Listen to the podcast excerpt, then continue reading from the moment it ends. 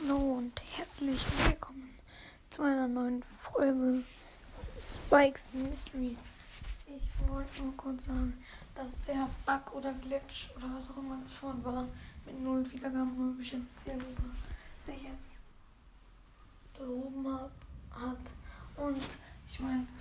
geändert hat. Das müssen ja aber auch alle sehen.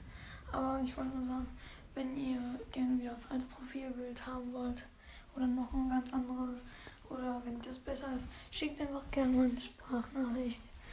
Also eine Voicemail. Da müsst ihr einfach nur in meine Beschreibung gucken und auf den Link tippen. Und ja, sagt gerne eure Meinung dazu.